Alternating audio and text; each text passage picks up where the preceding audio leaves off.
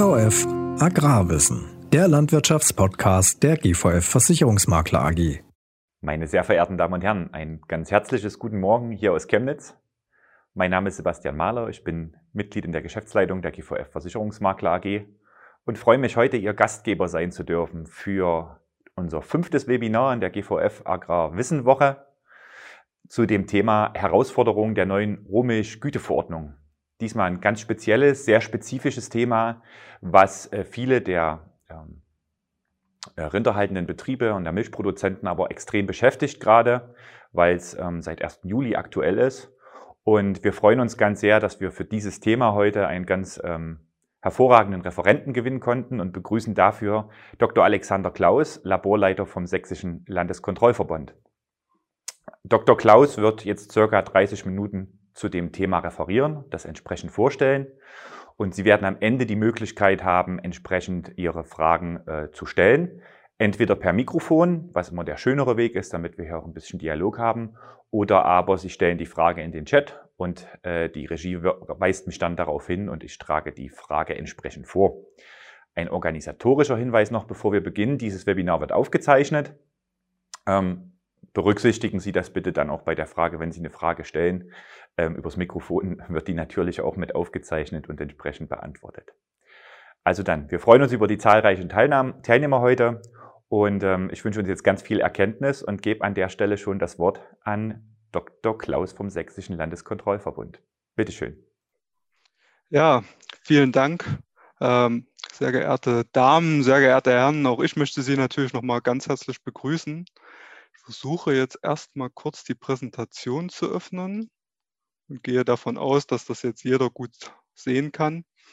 Ähm, vielleicht noch mal kurz zu meiner Person. Also ich bin praktisch seit ähm, zwei Jahren hier Laborleiter im Sächsischen Landeskontrollverband und damit praktisch als Laborleiter des Rohmilchgütelabors ähm, hauptsächlich verantwortlich natürlich für die Güteuntersuchung und natürlich aber auch im, mit dem Austausch der, mit den verschiedenen ähm, Molkereien und natürlich auch mit ihnen als Milcherzeugern.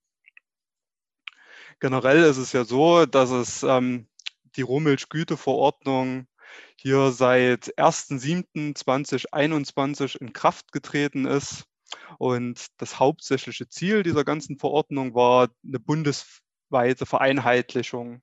Und zwar ist es nämlich so gewesen, wir hatten, gut, das ist bekannt, natürlich sicherlich auch aus anderen Rechtsverhältnissen, wir haben 16 Bundesländer und damit auch gefühlt 16 verschiedene Regelungen und Verordnungen gehabt, ähm, wie dieses äh, Rohmilchgüterecht durchzusetzen ist da das über die Jahre quasi immer weiter auseinandergedriftet ist, war es hier einfach ein großes Ziel, wirklich wieder einheitliche Richtlinien zu schaffen. Einfach aus dem Grund, dass natürlich diese Grenzen, auch diese länderübergreifenden Grenzen mit der Zeit einfach verschwimmen.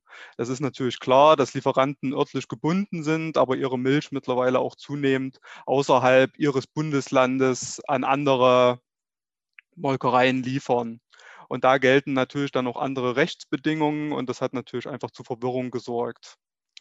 Ein anderes großes Ziel ähm, dieser Etablierung dieser neuen Rohmilchgüteverordnung war die Verbindung des Güterechts mit dem aktuell geltenden EU-Lebensmittelhygienerecht. Ne? Und das muss man natürlich auch hier ganz klar voneinander abgrenzen. Also EU-Recht steht natürlich immer als großer Schirm über anderen Verordnungen und dann kann man natürlich einzeln weiter runtergehen und dann hier jetzt praktisch diese Verordnung zu präzisieren. So sind im Lebensmittelhygienerecht bereits ähm, Grenzwerte festgelegt, zum Beispiel für Zellzahl, die 400.000 Zellen ähm, pro Milliliter, beziehungsweise auch für die Keimzahl, also die 100.000, aber auch mittlerweile ähm, Grenzwerte definierte für Antibiotika-Rückstände beziehungsweise Hemmstoffe, was natürlich auch heute in diesem Vortrag ungefähr 80 Prozent des Vortrags ausmacht, dass hier einfach die deutlichsten und vor allem bemerkbarsten Änderungen gab, was natürlich Sie als Landwirte betrifft, aber auch die Molkereien und natürlich auch uns als Labor. So hat man dann das Rohmilchgüterecht als nationale Verordnung praktisch jetzt neu ähm, entwickelt. Und damit sind auch praktisch die ganzen Durchführungsverordnungen, die bisher spezifisch das einzeln geregelt hat für die einzelnen Länder, ähm, außer Kraft getreten. Es gibt hier und da auch schon gut wieder einige, ähm, ich sag mal, Präzisierungen, die halten sich aber dennoch größtenteils in Grenzen. Eins, worauf ich hier natürlich nochmal durchaus hinweisen möchte und was natürlich jetzt in der neuen Rohmilchgüteverordnung ähm, deutlicher hervortritt, das ist die Verantwortlichkeit der Lebensmittelunternehmer selbst, der Lebensmittelerzeuger. Also es wird immer deutlicher, sowas zeigt sich zum Beispiel auch ähm, bei einer Liefersperre aufgrund ähm, kontinuierlich, kontinuierlicher Überschreitung des Zell- bzw. Keimzahlgehaltes, dass der Lebensmittelunternehmer immer mehr in die Pflicht genommen wird und hier auch zum Beispiel jetzt diese ähm, Sperre eigentlich von selbst aus durchführen muss. Meistens klappt das natürlich auch ganz gut in Zusammenarbeit mit den Molkereien, sodass das hier unterstützend wirkt. Aber das Gleiche gilt natürlich auch für spezifische Eigenkontrollen, die eben der Lebensmittelunternehmer selbst durchführen muss, um auch nachweisen zu können, dass er gewisse Maßnahmen erfüllt, ähm, um hier Antibiotikafälle ähm, zu verhindern, dass ein zu hohe Mengen in die Milch gelangen, beziehungsweise auch hier Eigenkontrollen durchführt.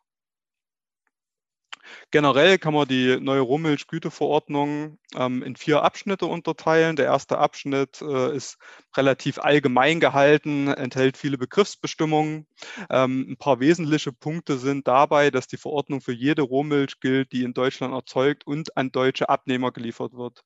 Sprich, ähm, Milch, die aus anderen ähm, EU-Staaten importiert wird. Dafür gilt diese nationale Kontrollverordnung nicht, beziehungsweise auch wenn Sie sich selber jetzt entscheiden würden, was weiß ich, ähm, Ihre Milch zum Beispiel in Polen verarbeiten zu lassen.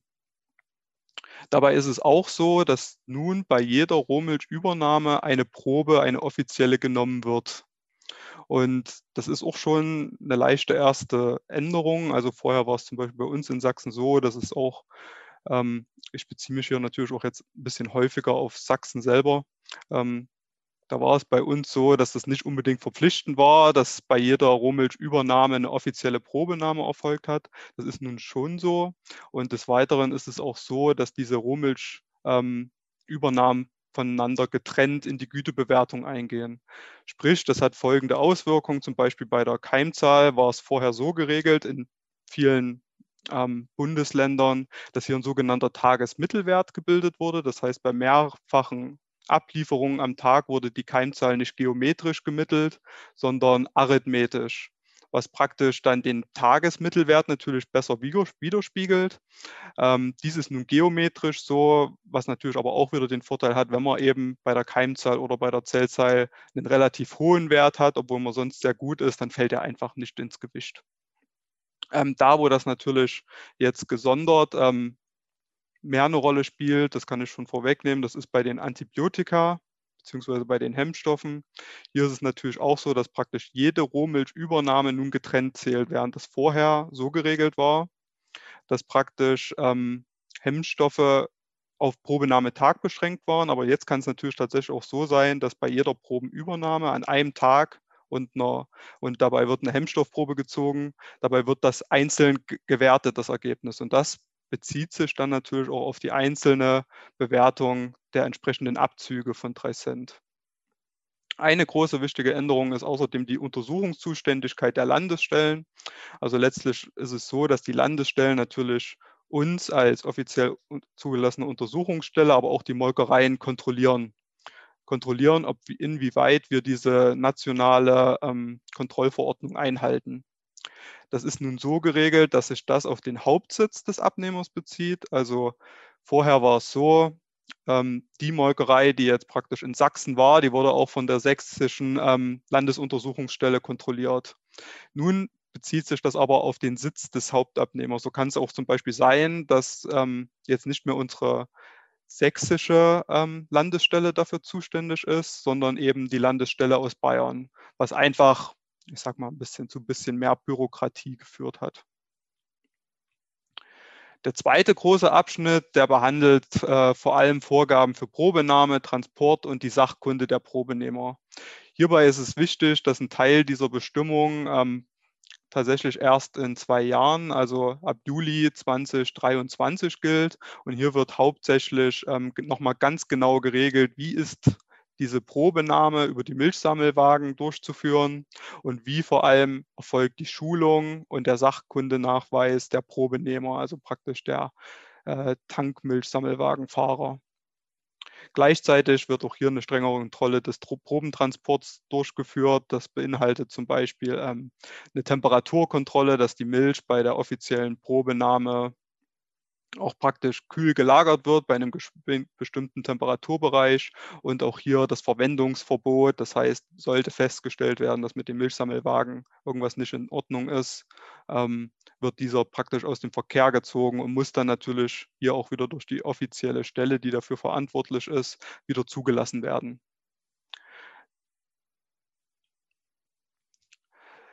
Abschnitt 3 beschäftigt sich hauptsächlich mit der Durchführung der Güteruntersuchung. Das ist das, wo praktisch wir als unabhängige Untersuchungsstelle in, ins Spiel kommen.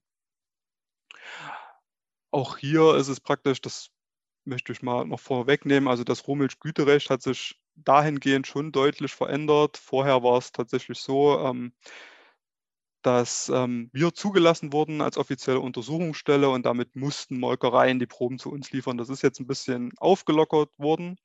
Ähm, letztlich ist hier eigentlich überall der Abnehmer in der Pflicht und auch der Abnehmer kann diese praktisch, diese Aufgaben wie die Durchführung der Untersuchung durch eine unabhängige Stelle nun übergeben an eine offiziell zugelassene Untersuchungsstelle. Das heißt natürlich auch, dass es letztlich den Molkereien freisteht, nicht unbedingt uns als Untersuchungsstelle zu wählen, sondern auch natürlich eine Untersuchungsstelle aus einem anderen Bundesland. Was diese, dieser Abschnitt hauptsächlich regelt, das ist zum einen die Mittelwertbildung. Diese wurde jetzt festgelegt auf spezifisch mengengewichtet arithmetisch. Also auch hier war es vorher so, in einigen Bundesländern wurde das anders gerechnet.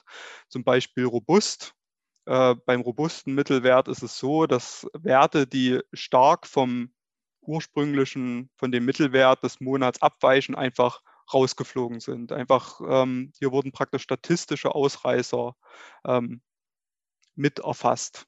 Dies ist nun anders geregelt. Hier wird jetzt praktisch nach der Rohmilchgüteverordnung vorgeschrieben für Fett, Eiweiß, dass wir als Untersuchungsstelle ähm, festlegen, wenn praktisch ein Wert in erheblichem Maße abweicht und dann können wir das mit natürlich Begründung ähm, diesen Wert rausnehmen. Das andere, was noch geregelt ist, das ist bei der sogenannten Mindestprüfdichte.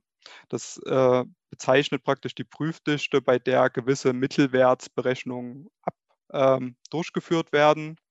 Die Ausreißerregelung, darauf bin ich gerade schon eingegangen und natürlich auch die Bestimmung des Gefrierpunkts. Der andere große Punkt, der neu geregelt ist, das ist natürlich die Hemmstoffanalytik. Darauf würde ich aber dann gleich im Anschluss noch mal ein bisschen mehr dazu sagen. Ein wichtiger Punkt ist auch tatsächlich die Untersuchung weiterer Gütemerkmale. Also das kann, das ist jetzt bei uns in Sachsen nicht der Fall, kann aber durchaus in anderen Bundesländern auftreten. Hier ist es so, dass natürlich praktisch alles zur Güteuntersuchung gehört, was letztlich auch bepreist würde. Da, da, das ist ja praktisch ich sag mal, der große Zweck letztlich der Rohmilchgüteverordnung, hier einen Preis für die Milch festzulegen.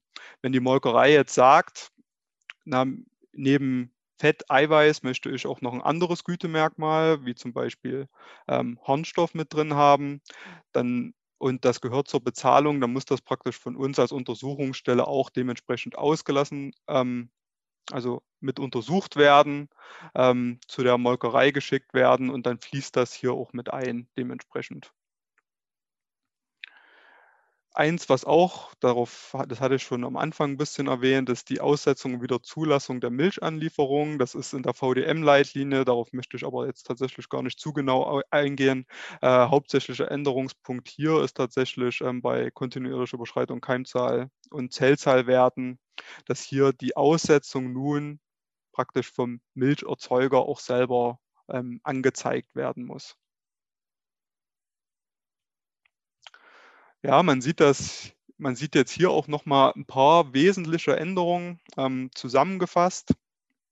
Also wir haben jetzt mal hier gegenübergestellt, das möchte ich einfach nochmal sagen, die alte Milchgüteverordnung beziehungsweise unsere sächsische Durchführungsverordnung und, die, und Kriterien nach der neuen Rohmilchgüteverordnung. Einerseits hat sich ähm, auch der Umrechnungsfaktor von Milch von Liter in Kilogramm geändert. Dieser ist jetzt von 1,02 auf 1,03 gestiegen. Und was sich geändert hat, sind die sogenannten Mindestprüfdichten. Und auch hier, darauf möchte ich einfach nochmal hinweisen. Also wie gesagt, die sächsische Durchführungsverordnung gilt ja in dem Maße nicht mehr. Also hier war vorher zum Beispiel geregelt, dass mindestens vier beziehungsweise acht äh, Werte je nach, je nach, das kam immer darauf an, auf Milchmenge beziehungsweise auch auf wie viele äh, Abholungen der Lieferant entsprechend durchführen ließ, wurde dann hier mit Mindestprüfdichte äh, Fett-Eiweißgehalt bzw. Zellzahl untersucht und hier auch mit einer gewissen Mindestprüfdichte Keimzahl.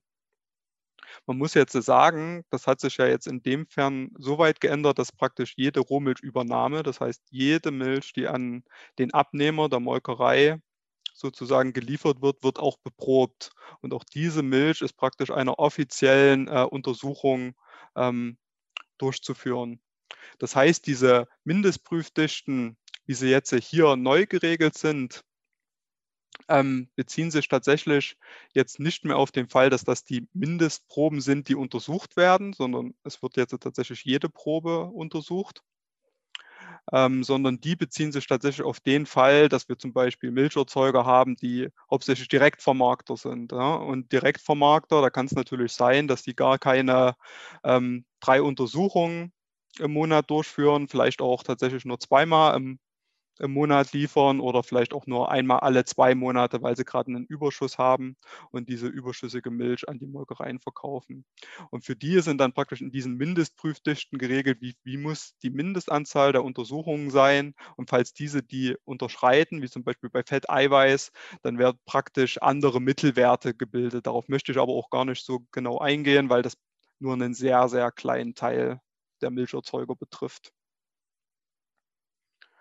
Ansonsten ist es natürlich so, wie gesagt, Mittelwert hatte ich auch schon bereits ähm, erklärt. Also sowas wie robuster Mittelwert gibt es nicht mehr. Es gibt nur noch den mengengewichteten arithmetischen Mittelwert. Ähm, weitere Veränderungen wie Keimzahl, Zellzahlberechnung, also hier hat sich nichts geändert. Es bleibt bei dem geometrischen Mittelwert, ähm, beziehungsweise auch im Sinne der Abzüge. Bei Hemmstoffpositiven, so war es vorher, waren es 5 Cent pro Kilogramm. Sobald ähm, das einmal nachgewiesen wurde, und dabei ist es auch geblieben. Nun ist es jetzt allerdings so, dass wir hier jetzt äh, quasi von der geldlichen Strafe her etwas runtergegangen sind. Das sind drei Cent pro Kilogramm für den ersten Nachweis. Aber, und das ist ein großes Aber, jeder weitere positive Nachweis äh, wird auch jetzt zusätzlich mit drei Cent belegt. Und das hat natürlich immense Folgen, weil das natürlich bedeutet, wenn man mehrfach im Monat einen positiven Hemmstoffnachweis hat, dann wird er natürlich auch hier additiv belastet. Das heißt, wenn ich dreimal im Monat einen positiven Dämmstoffnachweis habe, dann kriege ich auch praktisch 9 Cent pro Kilogramm Milchgeldabzug. Was das zusätzlich bedeutet, und das möchte ich hier auch natürlich erwähnen, das ist, deswegen hatte ich ganz am Anfang schon ähm, gesagt, dass jede Rohmilchübernahme getrennt voneinander gewertet wird. Und worauf Sie bitte achten sollten, ist, wenn Sie mehrere Abholungen an einem Tag haben, und sie kommen an, auch an dem gleichen Tag praktisch mehrfach einen positiven Hemmstoffnachweis, dann gilt das auch für den, für den bestimmten Tag additiv. Auch hier, das sehen mittlerweile gewisse Länder anders, aber nach aktuell geltendem Recht, und so ist es auch hier jetzt in Sachsen, ist es tatsächlich so, dass, es, dass das additiv zu werten ist. Das heißt, und sowas gibt es ja durchaus von manchen Molkereien, die dann, ja, ich sag mal, mehrfach täglich abholen ist das natürlich ein Punkt, den jeder irgendwo im Kopf haben sollte, dass es dann natürlich denjenigen auch treffen könnte. Ansonsten bleiben die Abzüge bei Keimzahl und Zellzahl identisch. Genau. Die Maßnahmen hatte ich jetzt eigentlich schon hauptsächlich erklärt und das ist dann auch der Abschnitt 4. Ähm, das, der Abschnitt 4 der Rohmilchgüteverordnung ähm, bezieht sich hauptsächlich darauf, wie die Milch am Ende bepreist wird. Und hier gibt es praktisch bis auf diesen äh, Abzug je Hemmstofffall bei 3 Cent eigentlich keine weiteren wesentlichen Änderungen.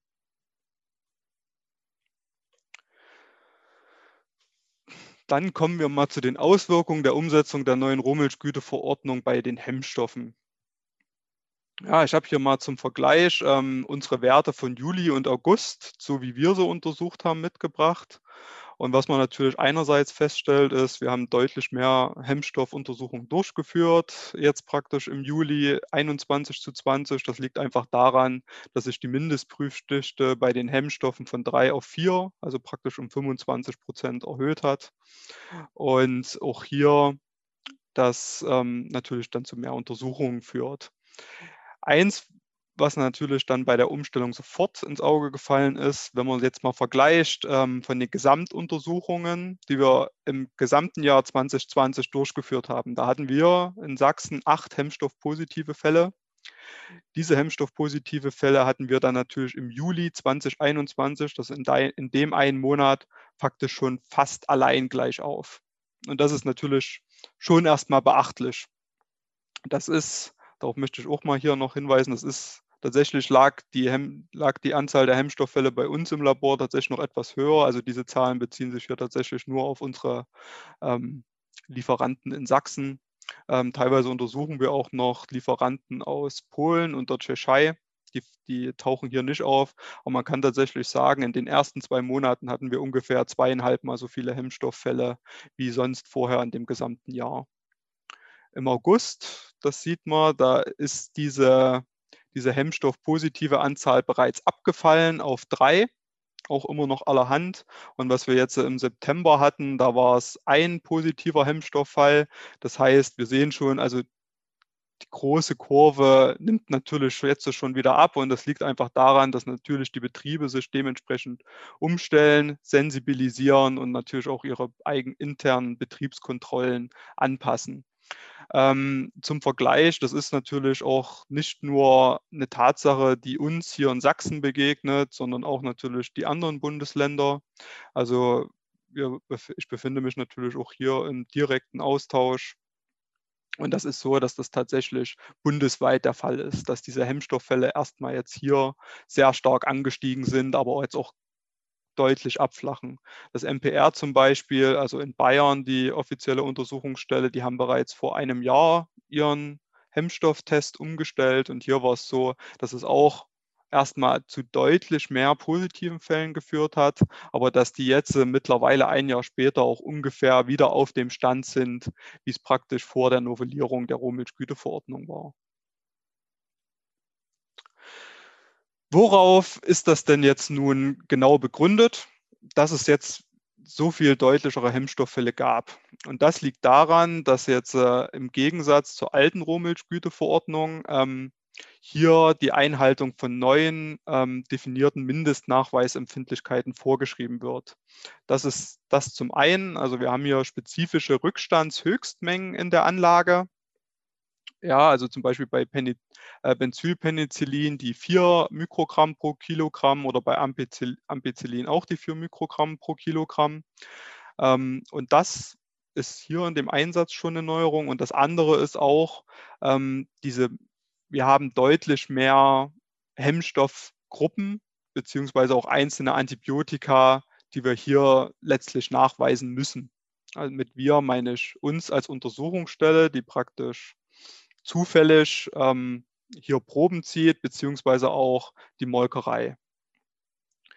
Und diese Umstellung beruht letztlich darauf, dass äh, hier eine Angleichung ähm, zum EU-Recht stattgefunden hat. Also im EU-Recht waren bereits die Einhaltung verschiedener MRLs, also Maximum Residue Levels, festgelegt. Das ist das gleiche wie praktisch das, was mindestens ähm, drin sein muss, um hier tatsächlich ähm, eine Ahndung vorzunehmen, wenn jetzt eine offizielle Probenahme durchgeführt wird bei Ihnen. Und danach richtet sich das. Und auch hier, das ist, darauf dabei möchte ich natürlich noch verweisen, das hat bereits in einem anderen Vortrag ähm, der Herr Dr. Baumgartner ähm, sehr gut herausgestellt. Was wir hier als im Rahmen der Rohmilchgüteverordnung untersuchen, das ist letztlich immer lediglich ein Verdacht auf Überschreitung eines MRLs.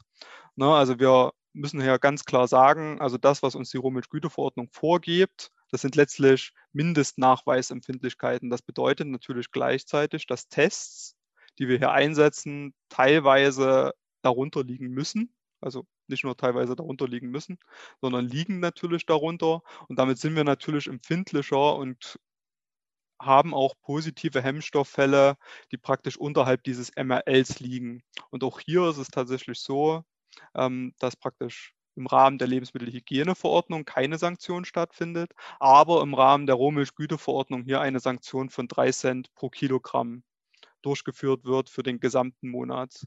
Und auch hier ist es dann praktisch so, dass praktisch wegen einem Verdachtsfall die Milch als unsicher gekennzeichnet wird und daher beseitigt werden muss von Seiten der Molkerei. Wie setzt sich das jetzt im Einzelnen zusammen? Also ich hatte das ja bereits gesagt, also die Molkerei ist dabei verpflichtet, ähm, spezifisch bei Wareneingangskontrolle, das heißt auch hier bei jeder Rohmilchübernahme findet praktisch eine Kontrolle ähm, mittels Schnelltest statt. Das war in Sachsen so, war das eigentlich schon gang und gäbe, ähm, dass tatsächlich bei täglicher Probenahme und bei allen Überga Übergaben äh, der Milch bereits hier ähm, Schnelltests zum Einsatz gekommen sind und dann wurden praktisch, falls dieser Schnelltest positiv war, wurde die Milch entsorgt. Und diese Proben haben dann auch praktisch uns als LKV eigentlich nicht erreicht. Jetzt im Namen der neuen Rohmilchgüteverordnung ist es allerdings so, dass diese Untersuchungen auch Bestandteil der Rohmilchgüteverordnung sind und auch Bestandteil der Bepreisung der Milch. Das heißt, wenn bei der Molkerei hier ein positiver Nachweis kommt, dann werden die Proben zu uns geschickt und wir untersuchen die nach. Dabei sind die Kriterien nach Rohmilchgüteverordnung bei der Molkerei etwas anders gestrickt. Hier hat die Molkerei nur die Hemmstoffgruppen Penicilline und Cephalosporine zu bestimmen. Ja, das ist einfach, das hat einfach den Grund, da man hier ein Screening durchführen will, ähm, und hierbei hat man sich halt überlegt, was sind denn die am häufigsten eingesetzten Antibiotika in Deutschland? Und das sind tatsächlich einfach die Penicilline und die Cephalosporine aus, diesen, aus dieser großen Hemmstoffübersicht. Bisher war das in der Rohmilchgüteverordnung anders geregelt. Hier, sprich, hier, hier galt tatsächlich eigentlich nur die Mindestnachweisgrenze von Benzylpenicillin, dass hier mindestens vier ppb nachgewiesen werden wurden, also mussten. Jetzt kann man natürlich sagen, ja, das heißt ja natürlich, ähm, dass wir jetzt natürlich deutlich mehr Antibiotika nachweisen. Ähm, jein. Also wenn man sich jetzt mal den alten Test anschaut, dann sieht man hier tatsächlich, also Penicillin ist relativ mittig. Oh, Entschuldigung ist relativ mittig. Also das konnten natürlich die Tests deutlich nachweisen, aber die, dieser Test, der zumindest bei uns im LKV durchgeführt wurde, der konnte natürlich auch die anderen Substanzgruppen nachweisen. Allerdings muss man hier sagen, dass natürlich die Mindestnachweisempfindlichkeiten dabei überhaupt nicht erreicht wurden. Das ist das eine. Und andererseits konnte dieser Test auch gar nicht dieses breite Spektrum an Substanzen nachweisen, wie zum Beispiel Tetrazykline ähm, wurden praktisch eigentlich nicht erfasst durch diesen alten Test. Wir als LKV, ähm, im Gegensatz, wie gesagt, wir untersuchen ja viermal monatlich jeden Lieferanten ähm, auf die anderen Substanzgruppen und wir untersuchen tatsächlich ähm, hier jetzt auf alle sieben Substanzgruppen. Ich habe das hier etwas differenziert, weil die Chinolone im Gegensatz zu den anderen Substanzstoffen nicht viermal monatlich untersucht werden, sondern tatsächlich nur zweimal im Jahr von uns beprobt und untersucht werden müssen. Das hat auch nochmal einen gewissen Grund, darauf würde ich aber auch gleich nochmal etwas später eingehen wollen. Auch hier, was ich hier durchaus nochmal herausstellen möchte, ist, wir als LKV sind die offizielle Untersuchungsstelle und sind auch staatlich zugelassen und werden dementsprechend auch kontrolliert. Was ich damit sagen will, es ist tatsächlich so, unser Ergebnis zählt. Das heißt, jedes Hemmstoffergebnis, was bei der Molkerei eingeht, das führt erstmal so nicht direkt zum Milchgeldabzug, sondern erst nach Bestätigung von uns als unabhängige Untersuchungsstelle.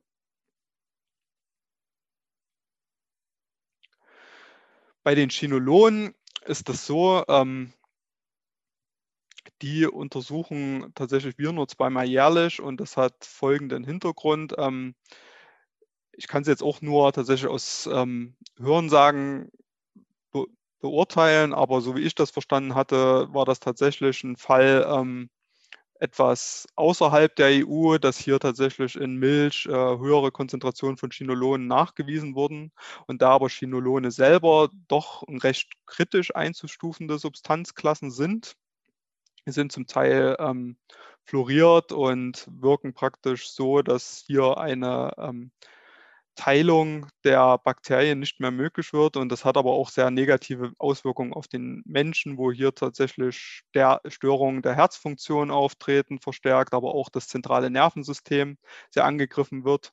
Und daher wurde sich dann wahrscheinlich im Nachgang dazu entschieden, ähm, diese auch mit aufzunehmen und zumindest routinemäßig zu untersuchen. Und daher aber auch nur zweimal jährlich. Und das hat aber auch wieder einen anderen Grund und das liegt daran, dass das über diese üblichen Tests, so wie wir sie verwenden, nicht, werden diese Chinolone nicht mit erfasst. Das heißt, hier müssen wir tatsächlich auf eine Spezialanalytik ähm, zurückgreifen, wo wir spezifisch die Chinolone detektieren. Und da das natürlich auch mit einer gewissen ähm, Extraaufwand und auch Bepreisung zusammenhängt, ähm, ist das so, dass das hier nur zweimal jährlich durchgeführt wird.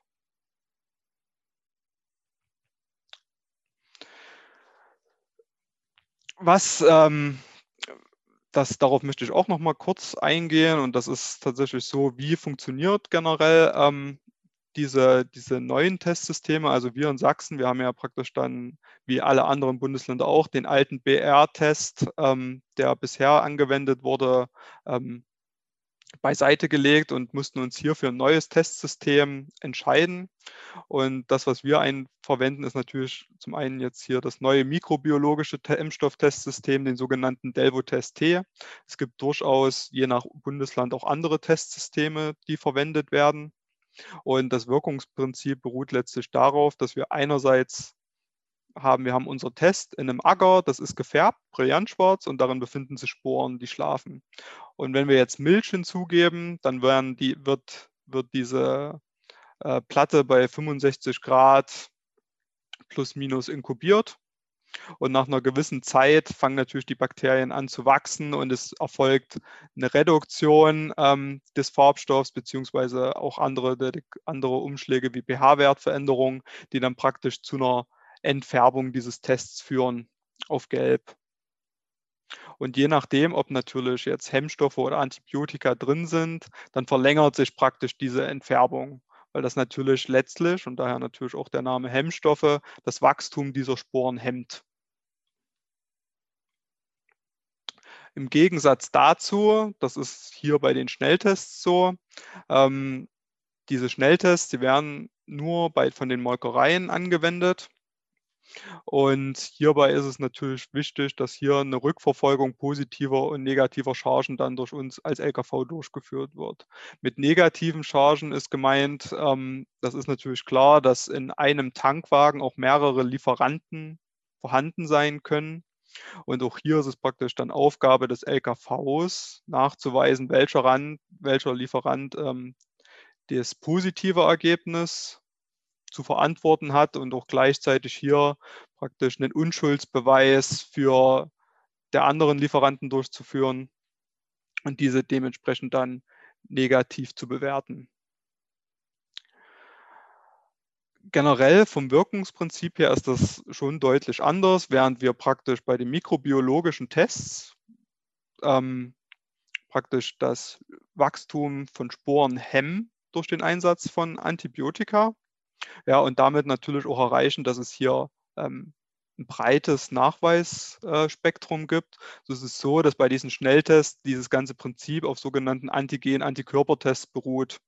Ja, man kann sich das ähm, letztlich diese ganzen Tests, das werden Sie sicherlich auch schon mal gesehen haben, ähm, wie ein Schwangerschaftstest oder wie ein Corona-Test vor, vorstellen. Und das beruht letztlich auf dem Schlüssel-Schloss-Prinzip. Das heißt, hier werden wirklich spezifische Antibiotika nachgewiesen, die, wobei andere Substanzen, die vielleicht auch ähm, ich sage mal jetzt im Gegensatz zu mikrobiologischen Tests, hier hemmend wirken können, überhaupt keine Rolle spielen. Die, die werden durch diesen Test gar nicht erfasst. Und so ist es tatsächlich so, dass man hier immer von einem sehr sicheren Nachweis sprechen kann, weil hier tatsächlich auf die spezifische chemische Struktur des Antibiotikums zurückgegriffen wird.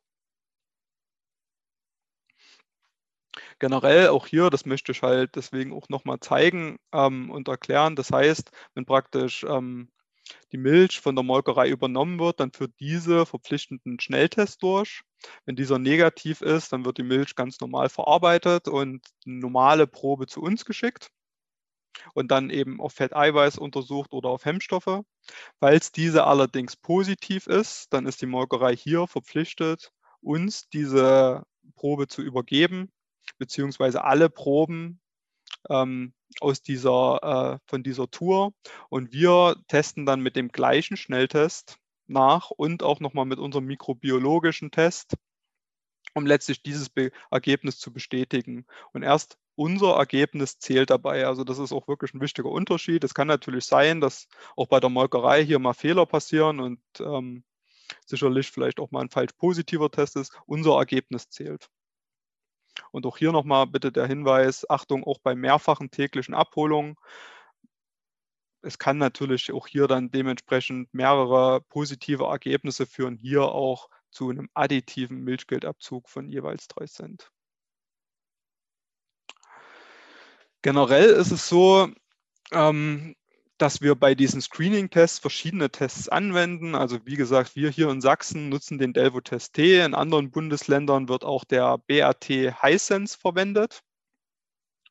Beziehungsweise als dritten Test gibt es auch noch den Eclipse 4G von Packhaus Rockmann.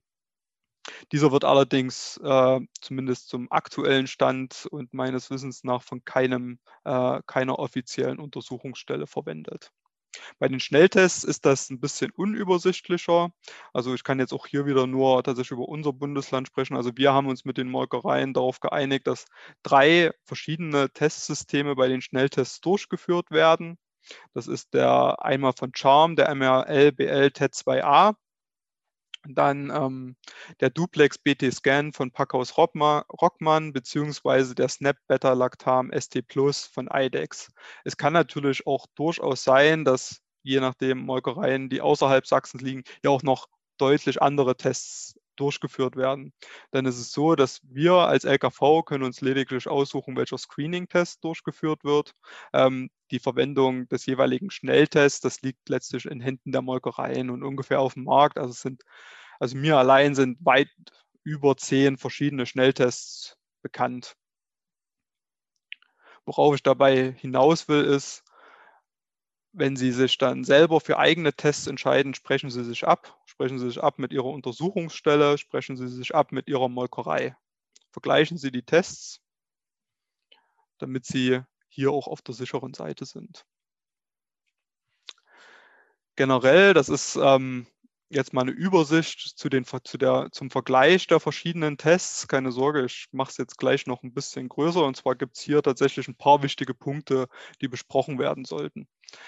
Ähm, zum einen ist es tatsächlich so, was jetzt tatsächlich auch viel in der Kritik ist, das muss man tatsächlich einfach so sagen. Diese Tests haben einerseits ein unterschiedliches Nachweisspektrum. Das heißt, hier werden unterschiedliche Antibiotika erfasst und andererseits haben die auch unterschiedliche Mindestnachweisgrenzen. Also das sieht man hier ganz gut, zum Beispiel am Oxacillin. Hier sieht man, dass der Delvo-Test T tatsächlich deutlich empfindlicher ist mit einem Faktor, äh, mit einer Grenze von 3 ppb im Vergleich zum Eclipse 4G, der tatsächlich hier nur 15 bzw. 10 nachweisen kann. Also das ist hier ein leichter Unterschied, weil das etwas unterschiedliche Testsysteme sind. Wenn man das jetzt nochmal vergleicht zum Schnelltestsystem, wie zum Beispiel den Charm, MRL, BL, TET2A, also dieser kann zum Beispiel das äh, Antibiotikum Oxacillin nur bei 10 bis 30 ppb nachweisen. Auch hier ähm, das ist natürlich klar und da kann es natürlich auch sein, dass natürlich dann eben bei der Wareneingangskontrolle der Molkerei hier dieser Test negativ ist. Aber dann natürlich bei uns im LKV, wenn wir an dem Tag zufällig Hemmstoffe untersuchen, eben positiv detektiert wird. Und auch hier, das ist ein ganz wichtiger Unterschied, es zählt das positive Ergebnis. Das heißt auch unabhängig davon, ob jetzt ein anderer Test negativ war, sobald einmal ein positives Ergebnis nachgewiesen wurde, dann ist auch hier praktisch ein Milchgeldabzug von den äh, besprochenen 3 Cent vorzuziehen. Etwas anderes, worauf ich in dieser Tabelle hinweisen möchte, das sind ähm, diverse Lücken. Also man sieht das hier zum Beispiel beim Dicloxacillin. Das kann hier nach Aussage der Hersteller von den ähm, mikrobiologischen Tests nicht nachgewiesen werden, wird aber tatsächlich ähm, von dem Charm-Tests erfasst. Auch hier, ich möchte jetzt nochmal deutlich zur Vorsicht mahnen. Nur weil hier eine Lücke ist, heißt das nicht, dass das durch diesen mikrobiologischen Test nicht erfasst wird. Das heißt eigentlich prinzipiell nur, ähm, dass das nicht unbedingt ähm, geprüft wurde durch den Hersteller. Auch hier, und wir erinnern uns an das Wirkungsprinzip, mikrobiologischer Test äh, beruht letztlich auf das hemmende Wachstum von Sporen. Und es ist tatsächlich auch so, dass Dicloxacillin dieses Wachstum dieser Sporen hemmt. Das heißt, dieser Test ist schon in der Lage dazu, das zu erfassen. Es ist halt jetzt natürlich die Frage, in welcher Konzentration, aber prinzipiell kann der das. Ja, während das allerdings im Vergleich dieser mikrobiologischen Tests ähm, im Vergleich zu den Schnelltests andersherum anders aussieht. Also wenn man hier zum Beispiel das Nafcillin äh, sich anschaut, dann wird er durch den mikrobiologischen Test erfasst und durch den Schnelltest nicht. Und auch hier, wir erinnern uns wieder, ähm, die Schnelltests beruhen letztlich ja auf spezifischen Bindungskapazitäten. Und hier kann man tatsächlich davon ausgehen, ähm, dass dieses, dieses, dieser Wirkstoff auch wirklich durch den Test eben nicht erfasst wird.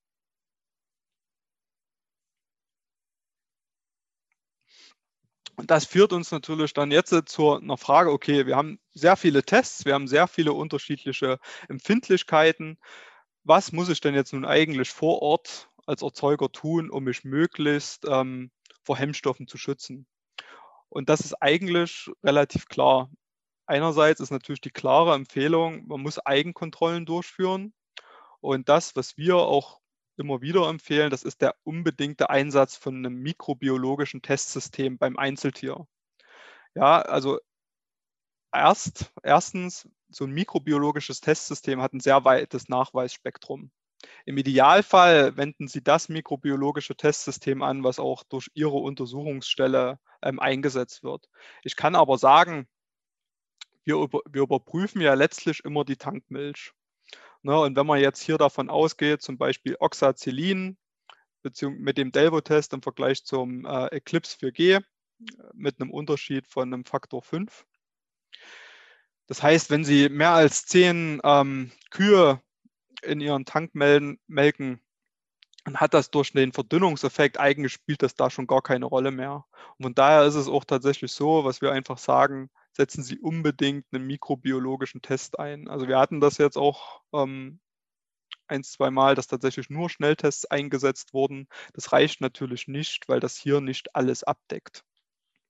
Wer natürlich ganz sicher gehen will, der sollte sich natürlich auch nochmal Rücksprache halten mit seiner Molkerei und der kann natürlich auch nochmal vor Rohmilch, Rohmilchabgabe einen Schnelltest bei seinem Tank durchführen.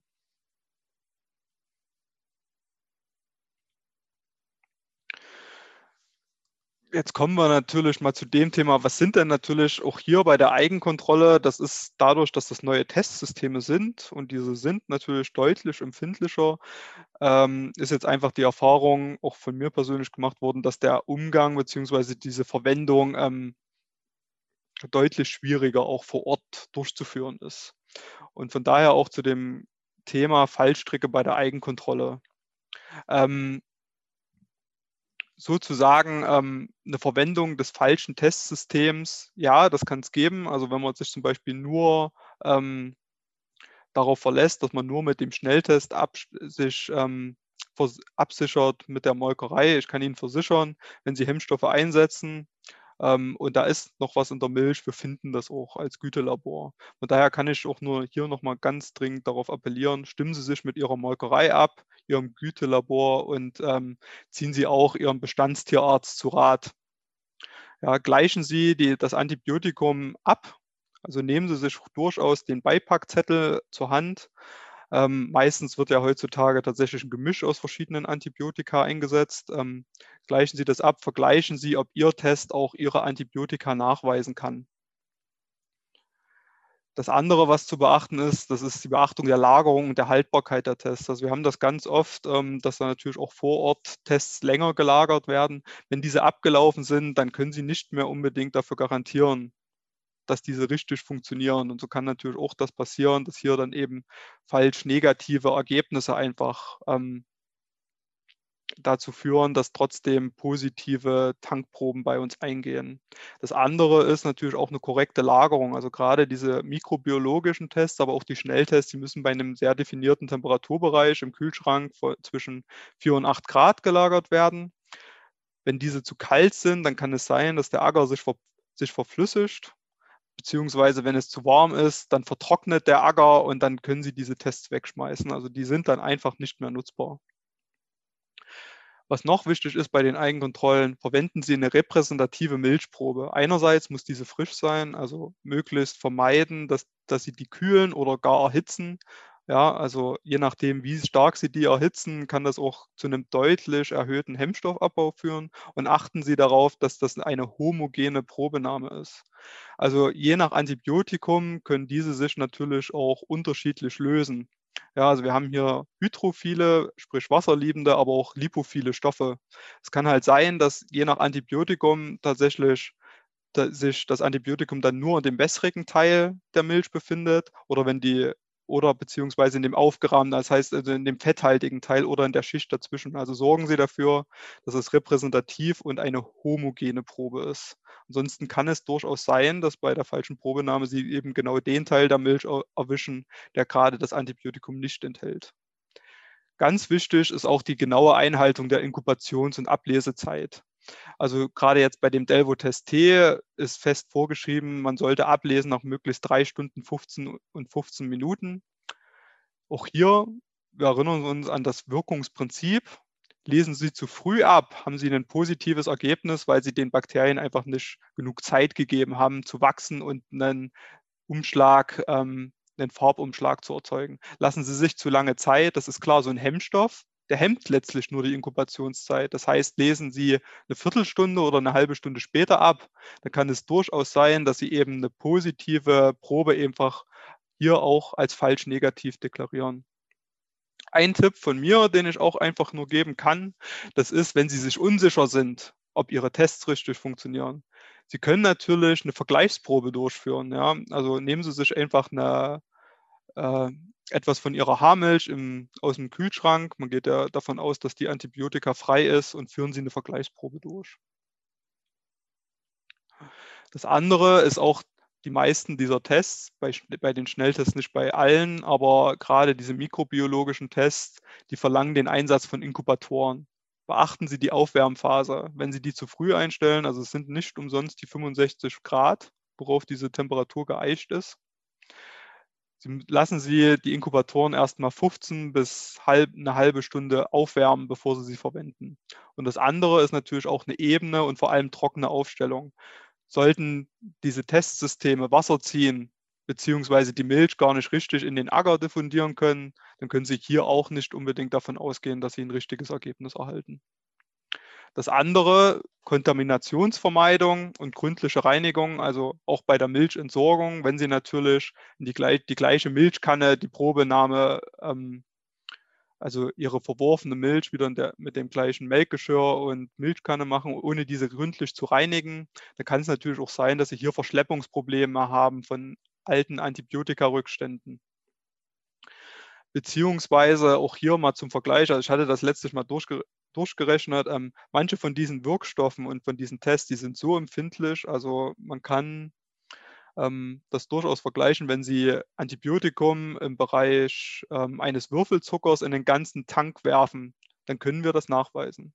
Ja, und das ist schon allerhand, wenn man sich überlegt, so ein Würfelzucker auf 20 bis 30 Tonnen, das ist durchaus ähm, machbar, dieser Tests. Das andere, worauf ich nochmal hinweisen ist, meistens kommen mit diesen Tests natürlich Einwegpipetten. Verwenden Sie diese Pipette nur einmal. Handschuhe, je nachdem, man gelangt, da, gelangt schnell Antibiotikum drauf. ziehen Sie die aus, werfen Sie die weg. Auch hier achten Sie auf Reinigung Ihrer Flächen, gerade Türgriffe. Sie verschleppen sich solches, sie verschleppen sich diese Antibiotika relativ schnell. Dann habe ich noch ein paar häufige Fragen mitgebracht, ähm, die zumindest mich auch telefonisch erreichen. Ähm, wie kann ich mich sicher vor hemmstoffpositiven Fällen schützen? Ähm, ganz klar, passen Sie Ihre Betriebsroutinen an, ähm, nutzen Sie Selbstkontrollen, halten Sie die Wartezeiten ein. Wie gesagt, gleichen Sie Ihre eingesetzten ähm, Antibiotika ab mit den Tests und vor allem befolgen Sie ganz genau die Testanweisungen welchen Test muss ich einsetzen? Ähm, auch hier, ich kann es nur noch mal erwähnen, ähm, setzen Sie mindestens einen der mikrobiologischen Tests ein. Mindestens daher, ähm, wenn Sie natürlich wirklich beim Einzeltier das dann sicher freigegeben haben, auch wie gesagt, die Unterschiede zwischen den einzelnen mikrobiologischen Tests sind jetzt nicht so stark, aber sichern Sie sich damit ab. Und wenn Sie ganz sicher gehen wollen, verwenden Sie die Zwei-Test-Strategie. Das heißt, testen Sie auch nochmal Ihren Tank, bevor Sie ihn abgeben. Und immer daran denken, Sie haben natürlich auch hier unter Berücksichtigung des Verdünnungseffekts in der Tankmilch spielen die unterschiedliche äh, spielen die unterschiedlichen Nachweisgrenzen hier tatsächlich eine untergeordnete Rolle. Reicht es, Wartezeiten laut Packungsbeilage einzuhalten? Ähm, dazu gibt es durchaus äh, an, an, und, äh, unterschiedliche Meinungen. Von mir eher ein klares Nein. Also man muss durchaus sagen, ähm, natürlich hängt das auch von der Bestandsgröße ab, aber diese Wartungszeiten laut den Packungsbeilagen sind teilweise vor 15 Jahren etabliert worden. Und es kann durchaus sein, je nach Antibiotikum, dass diese Wartezeiten nun sich verlängern. Das muss man einfach so sagen, weil wir hier jetzt natürlich deutlich empfindlicher testen welches Ergebnis gilt, Schnelltest oder mikrobiologisch. Also wir hatten das jetzt wirklich ganz oft, ähm, dass natürlich bei der Tankmilchprobe wir tatsächlich ein positives Ergebnis haben bei dem Schnelltest, aber hier eben dann ein negatives bei dem mikrobiologischen oder eben genau andersrum. Auch hier, ich kann es nur noch mal sagen, das positive Ergebnis gilt äh, bei, egal bei welchem Test, sobald ein positives Ergebnis vorliegt, gilt der Hemmstoff als nachgewiesen. Und das ist auch unabhängig vom Testsystem. Auch hier haben wir durchaus, und das kann ich auch aus Erfahrung sagen, wir haben schon sehr oft Proben weitergeleitet, auch an äh, Referenzlabore, die dann wirklich nochmal spezifisch nachweisen sollten, um welches Antibiotikum handelte es sich, auch und in welcher ähm, Konzentration befand sich das in der Milch. Und ich habe das bis jetzt nicht einmal erlebt, dass nicht spezifisch ein Antibiotikum nachgewiesen werden konnte welches Ergebnis gilt, das von der Molkerei oder vom LKV. Auch hier ganz klar, der LKV ist offiziell staatlich zugelassene Untersuchungsstelle, das heißt auch immer unser Ergebnis gilt. Welchen Einfluss haben Desinfektionsmittel und originäre Hemmstoffe? Tatsächlich Desinfektionsmittel keinen, das kann man relativ sicher sagen. Also man muss Desinfektionsmittel, das ist schon in sehr großen Mengen als Verunreinigung in der Tankmilch haben. Und auch hier ist dann tatsächlich schon davon auszugehen, dass diese Milch damit auch so oder so schon verworfen werden muss. Dazu gibt es auch diverse Untersuchungen. Ich kann da auch hier aufs MPR verweisen, die das tatsächlich sicher untersucht haben. Und wir reden wirklich über Mengen, wo man sagen muss, da, also das ist durchaus möglich, dass hier ein mikrobiologischer Test positiv anschlägt, aber ich sag mal, wenn ein Zehntel der Milch natürlich mit Desinfektionsmittel verunreinigt ist, dann sollte man sich natürlich darüber auch nicht immer unbedingt wundern. Das andere Thema, das ist natürlich auch originäre Hemmstoffe in der Milch, also gerade in der Cholesteralmilch. Ähm, diese können tatsächlich dazu führen, dass ein mikrobiologischer Test positiv wird. Aber auch hier wieder muss man ganz klar sagen, dass es in der Tankmilch selber irrelevant ist. Das heißt, wir haben hier solche Verdünnungseffekte, dass, es, dass man im Endeffekt immer sicher sagen kann, dass solche originären Hemmstoffe nicht zu einem positiven äh, Ergebnis führen. Das andere, was wir tatsächlich jetzt letztens auch hatten als Frage, das war, wie ist das denn mit Aufnahme von Stoffen aus dem Trinkwasser oder Futter? Also es ist ja natürlich hinlänglich bekannt, dass gerade äh, auch im Trinkwasser sich natürlich Arzneimittelrückstände, Antibiotika befinden und anreichern, aber auch hier, also man spricht natürlich auch von sogenannten Resorptionsbarriere, also es ist sehr unwahrscheinlich, beziehungsweise äh, man kann es sehr sicher ausschließen, dass ähm, diese Stoffe eben nicht in der Milch dann quantitativ weitergegeben werden und dann zu einem positiven Ergebnis führen. Gut, damit möchte ich mich eigentlich auch für die Aufmerksamkeit bedanken und stehe offen für Fragen. Dr. Klaus, ganz herzlichen Dank. Das war sehr umfangreich und auch äh, erkenntnisreich aus meiner Sicht. Ähm, die Fragenmöglichkeit besteht jetzt, meine Damen und Herren. Wenn es Fragen aus Ihrer Runde gibt, dann stellen Sie bitte jetzt. Entweder Sie aktivieren Ihr Mikrofon oder aber Sie schreiben die Frage in den Chat und die Regie weist mich darauf hin. Ich blicke mal Richtung Regie. Die Regie sagt, es gibt keine Fragen bis dato. Ich hätte eine Wenn, Frage. Romy Hempel von der GVF. ähm, und zwar ich weiß nicht, ob ich das jetzt äh, richtig verstanden habe, ähm, Herr Dr. Klaus. Ähm, dieser additive Abzug kommt ja auch zum Tragen, wenn zwei Wirkstoffe in einer Probe nachgewiesen werden. Äh, man muss, nee, kommt es nicht. Es zählt tatsächlich immer nur, ähm, wenn ein positiver Nachweis durchgeführt wurde. Man muss auch hier tatsächlich sagen, wo ich die ganze Zeit, also wir weisen nicht spezifisch nach, was für ein Hemmstoff nachgewiesen wurde. Also wir jetzt in unserem Labor, wir führen noch eine Differ Hemmstoffdifferenzierung durch und können das ein bisschen eingrenzen, ob es zum Beispiel zu der Substanzgruppe der Penicilline gehört. Aber es ist tatsächlich unabhängig, weil wir tatsächlich von unseren Untersuchungsmethoden her nur sagen können, ist ein Hemmstoff drin oder nicht, also praktisch ein positiv-negativ-Ergebnis. Bei Nachfolgeuntersuchungen haben wir das tatsächlich schon durchaus festgestellt, dass mehrere Hemmstoffe dann zu einem positiven Nachweis geführt haben. Aber das spielt letztlich beim Hemmstoffabzug ähm, keine Rolle, wie viele Hemmstoffe das waren. Es zählt nur, ob was nachgewiesen wurde. Vielen Dank für die Frage als auch für die Antwort. Gibt es weitere Fragen? Nochmal Romy Hempel von der GVF. Ähm, für die Teilnehmer aus äh, den Betrieben, die uns als äh, Versicherungsmakler haben, nochmal den Hinweis, wir haben ja über die Milchkaskoversicherung die Möglichkeit, auch solche Schäden abzusichern. Und wenn Sie sich da weiter informieren wollen, wenden Sie sich doch bitte an Ihren Kundenbetreuer. Danke. Bitte gern. Dann an dieser Stelle jetzt nochmal herzlichen Dank in, an die Runde, sowohl an unseren tollen Referenten als auch an Sie als Zuhörer. Und ähm, bis zum nächsten Mal hier bei uns bei GVF und unserer Webinarreihe. Machen Sie es gut.